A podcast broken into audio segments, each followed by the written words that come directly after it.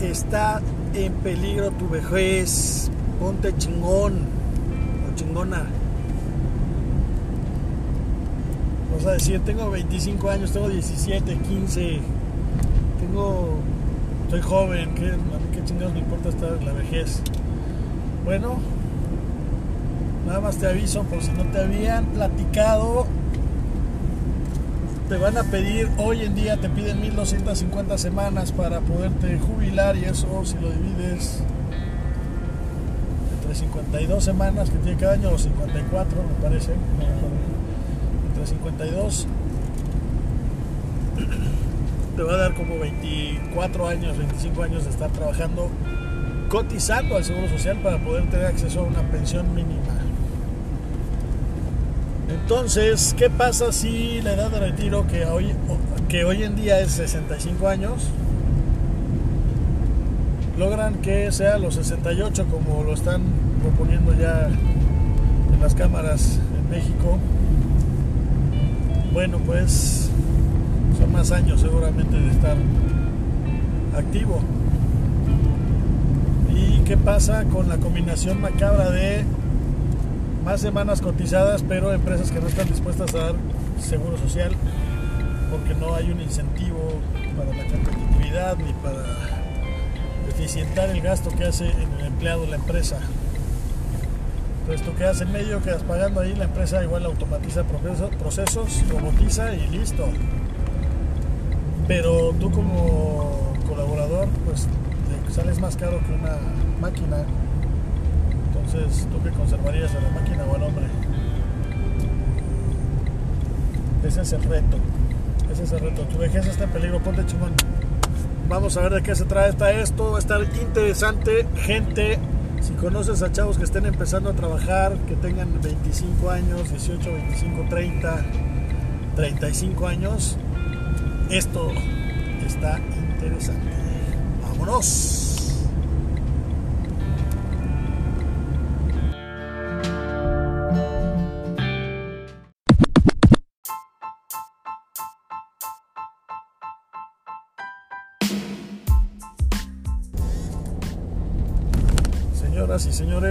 Gracias por quedarte con nosotros en IMA Financial Planning, en este podcast Economizaí. Soy Isaí Martínez, consultor financiero, planificador de vida financiera y pues como bien sabes en IMA Financial Planning estamos convencidos de que a través de la planificación financiera podemos tener una mejor cultura financiera en México para lograr resultados financieros en todos los aspectos que nos lleven a la tranquilidad. Y bueno, pues parte de compartir con ustedes esto es, señores, tu vejez, tú que, tú que estás joven y estás empezando y que piensas que nunca vas a ser viejo, señores, tenemos que eh, pensar a futuro, o sea, hay una corriente de mindfulness que está perfecta, que es el aquí y el ahora, pero pues también es cierto que tenemos un combo de vida de 80 años en promedio los seres humanos, entonces pues tienes que hacer algo con eso, no puedes dejarlo ahí a la deriva y pensar que no existe porque estás en el aquí y el ahora. Eh, yo, pienso que el aquí y el ahora se debe de, aprovechar en, momentos específicos como eh, pues cuando estás planificando precisamente para el futuro, tienes que estar aquí ahora concentrado en cómo va a ser el panorama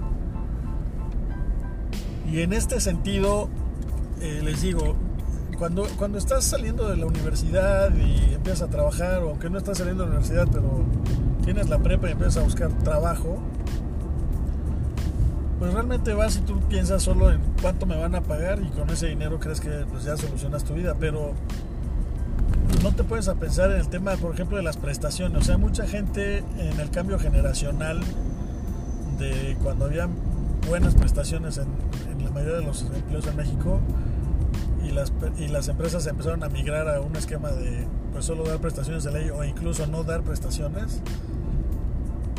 El tema de las prestaciones nace a raíz de la, de la seguridad social y eso es algo que se supone garantizaba el Estado. Entonces por eso las empresas pues, estaban, están obligadas a a brindarte seguridad social. El tema es que no es suficiente y, los, las empresas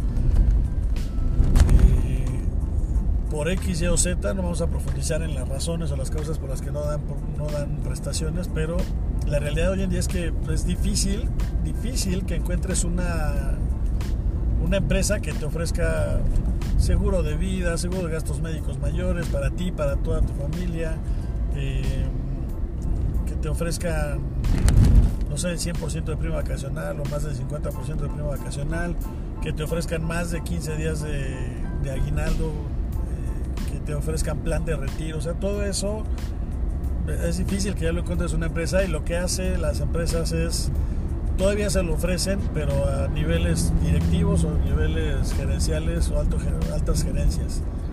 Pero pues, a toda la fuerza de ventas, a la parte administrativa, o sea, todos los que son, que, no están en esa alta dirección, pues todas esas son posiciones que realmente pues tienen prestaciones de ley. Y las prestaciones de ley pues es seis días de vacaciones, son 15 días de aguinaldo, tu prima vacacional el 20-25%, y eh, pues en el caso del gobierno, bueno, también han cambiado algunas cosas, ya en algunas dependencias ya no tienen seguro de gastos médicos mayores, muchas dependencias contratan por honorarios, no tienen la base de, su nómina a, todos los funcionarios o trabajadores que están en el gobierno. Y esto va a decir tú, pues a mí qué chingados me importa eso, O sea, a mí qué, yo, yo gano 10 mil pesos y con eso la armo está bien, no importa, no es, no es que ganes 10 mil o que ganes 8 mil, o como decíamos, o sea, que ganes mil pesos, ¿no? Porque te gastas 9 de los 10 que, que ingresas y te quedan mil de ganancia. El tema es que mientras pase el tiempo y tú no estás cotizando, eh, va a ser mucho más difícil que alcances una, una, pensión. ¿Y esto por qué? Porque la negativa de pensión en el nuevo esquema de, de, de pensiones, la negativa de pensión va a hacer que solo te den el saldo que tienes en tu Afore. Y si tú no estás cotizando al Seguro Social, no tienes y no, y no te has abierto una cuenta de Afore por tu propia voluntad, pues no va a haber recursos en tu cuenta de ahorro para el retiro. Y por ende, pues evidentemente cuando te den una negativa de pensión, si cotizaste un año o dos, pues vas a tener un saldo y aparte considerando tu sueldo, pues vas a tener un saldo muy bajo, porque es que tengas una pensión, o sea, vas a tener solamente un saldo muy bajo para vivir. Y el tema es que cuando tú te jubiles a los 65 años, te van a quedar todavía 15 o 20 años de vida y cómo carajos vas a resolver el tema de dinero. Te va a costar más trabajo trabajar, te va a costar más trabajo encontrar empleo y de hecho es casi una garantía que no encuentres empleo a esa edad en el entendido que los, viejitos de Walmart no es empleo, ¿eh? o sea, es, es caridad que según les dan y no, les dan prestaciones, no les dan nada y los obligan a estar ahí en su horario y los obligan a usar su uniforme y bueno, son temas ya más este, truculentos, pero eh, señores, sí, sí está en peligro tu vejez, nada más que no, no te has dado cuenta o no te quieres dar cuenta de que pues tienes que hacer algo. Entonces, necesitas necesitas estar en el entendido de que todo depende de ti y todo depende de ti en cuanto a las acciones que tomas y decisiones que tomas para tu vida. Entonces, ¿qué, cuál, es, ¿cuál es la solución al problema de una vejez? Eh, el problema de una vejez sin recursos suficientes. La solución es que en la juventud, en tus años mozos, en tus años de mayor oportunidad, cuando tienes más fuerza, más energía, te dediques a generar recursos de una manera que puedas tú ahorrar y separar de esos recursos que vas a generar para tu vejez. Es decir, recuerden que en economía ahorro es gasto futuro y, y vas a ahorrar 20, 30, 40 años para que puedas gastar en tu manutención y en, tus compromisos o los pocos compromisos que puedas tener o muchos cuando estés ya viejo y anciano. Y bueno, también qué pasa si vives más de 20 años después del retiro, 30, o sea, Ese es el tema. Entonces, muchos, te, muchos asesores también te dicen, no, pues eh, tu plan de retiro, métele mil pesos, mil O sea, no se trata de que le metas por meter también a lo, a lo güey. Se trata de que de lo que hoy ganas, tú tengas un objetivo con ese retiro y el objetivo es no nada más es, ah, quiero tener un chingo de dinero. Eso no es un objetivo, eso es un enunciado vacío. El, el tema del, del, retiro, tú debes de pensar en un concepto que se llama tasa de reemplazo, es decir, cuánto voy a ganar comparado con lo que hoy gano cuando sea viejo. Y tú debes determinarlo a, partir de algunas variables que es cuánto ganas y si tienes más fuentes de ingreso, de, o sea, cuánto ingresa a tu bolsa por esas fuentes y ese nivel de, de, de, ingreso, cómo se puede suplir en el futuro, porque recuerda que también los precios cambian y el precio del dinero cambia. Normalmente el precio del dinero pues es a la baja, es decir, se devalúa el dinero y pierde su poder de compra en el tiempo. Cualquier moneda pierde su poder de compra en el tiempo. Entonces, ¿Qué puedes hacer con eso? Uno, determinar qué tasa de reemplazo quieres. ¿Quieres irte con el 100% de lo que ganas hoy? ¿Quieres irte con el 80% de lo que ganas hoy? Entonces, no sabes cuál es, no sabes cuánto es una buena pensión. Entonces, vamos a vamos a pensar que si no sabes, hay que tomar una referencia eh, global. La OCDE, la Organización eh, de Cooperación de Desarrollo Económico, hace un estudio de los 33, 32 eh, Estados miembros, de los cuales México es parte, y nos dice que en los países desarrollados, los países desarrollados tienen una tasa de reemplazo del 80% para la gente que gana bien y del 100, 110% para la gente que gana salarios mínimos. Es decir, pues si corresponde a los más pobres, pues les da un poco más de dinero cuando son viejos. Entonces, ¿qué pasaba antes en México? Así eran las pensiones, o sea, un, jubilado del gobierno o de, una empresa se iba más o menos con el 80% de, de, de su sueldo con las prestaciones que eran en dinero. O si ganaba 100 se iba con... Es un ejemplo, no estoy diciendo que sea exacto así, pero no sé, si ganaba 100 mil se iba con 80 mil pesos. Hoy una persona que se jubile con el nuevo, con el nuevo esquema, si gana 100 mil, se vaya ir con 17 mil, 20 mil pesos, 26 mil, cuando mucho. Entonces, si estás acostumbrado a una vida con 100 mil pesos, pues imagínatela con 26. Y bueno, esos serían los casos de la gente que gana más dinero, pero la, la mayoría de la población en México gana entre 7 y 10 mil pesos.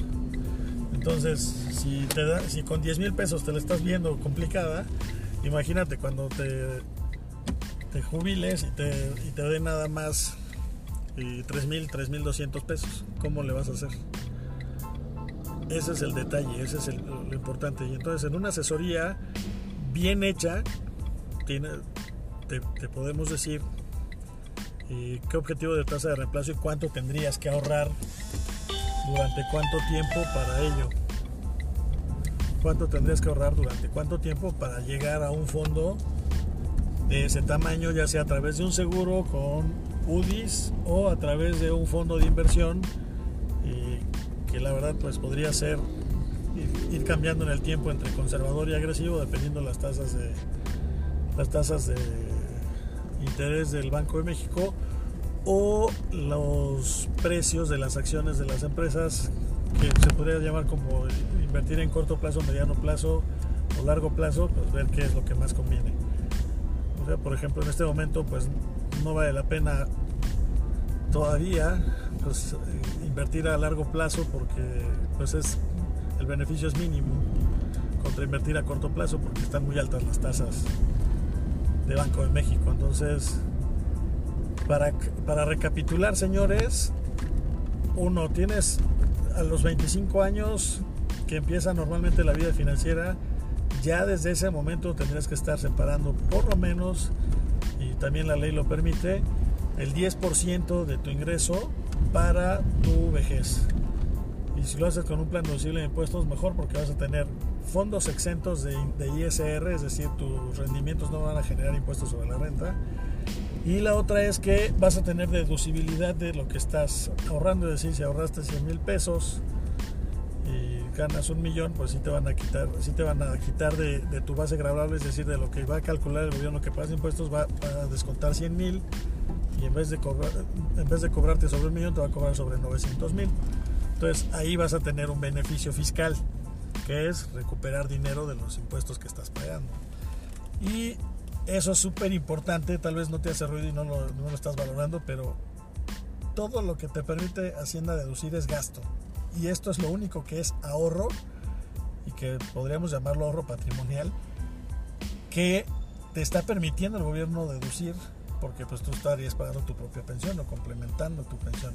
Entonces hay que aprovechar esos incentivos fiscales, no, no dejarlos así porque, ay, ya gano mucho dinero, ya la chingada. No, aprovecha todo lo que puedes para que te regresen impuestos.